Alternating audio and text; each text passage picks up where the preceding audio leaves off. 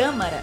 Chegou a hora de você ficar por dentro do que acontece na Câmara Municipal do Rio. Minuto Câmara, um giro pelo Legislativo Carioca. O calendário oficial da cidade poderá contar com o Dia do Refugiado a ser comemorado anualmente em 20 de junho.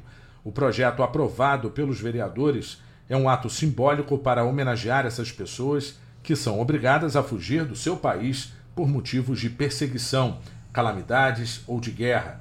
Estima-se que hoje existam mais de 45 milhões de refugiados espalhados pelo mundo. Uma das autoras do projeto, a vereadora Teresa Berger, diz que a iniciativa é uma resposta ao aumento da intolerância.